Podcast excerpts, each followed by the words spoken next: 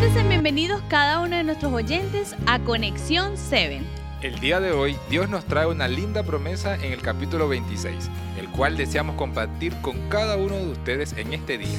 Así es, Miguel. Por eso, por favor, coméntanos de qué se trata esta promesa.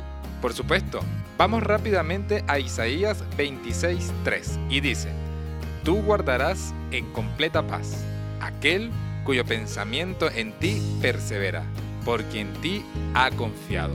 Qué linda promesa tenemos hoy. Así es, Laura. Hoy Dios nos dice que Él dará paz a aquellas personas que sus pensamientos estén ligados a Él. Qué lindo es ver que la confianza en Dios nos da tranquilidad y paz a nuestros corazones. Por supuesto que sí.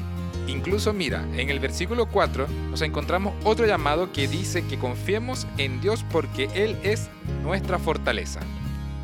Por eso podemos encontrar paz en Dios, ¿verdad?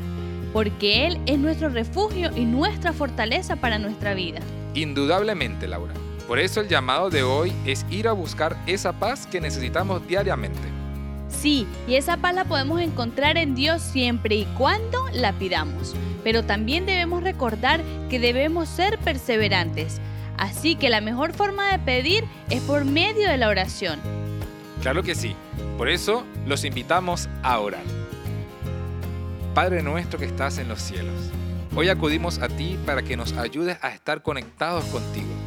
Y en esa conexión contigo, Dios, podamos conseguir la paz que necesitamos para nuestras vidas. Ayúdanos a ser perseverantes. Lo pedimos en Cristo Jesús. Amén. Amén. Querido amigo, no olvides que debes ser perseverantes todos los días, buscar de Dios en todo momento. Los esperamos el día de mañana en un nuevo podcast de Conexión 7. Dios te bendiga.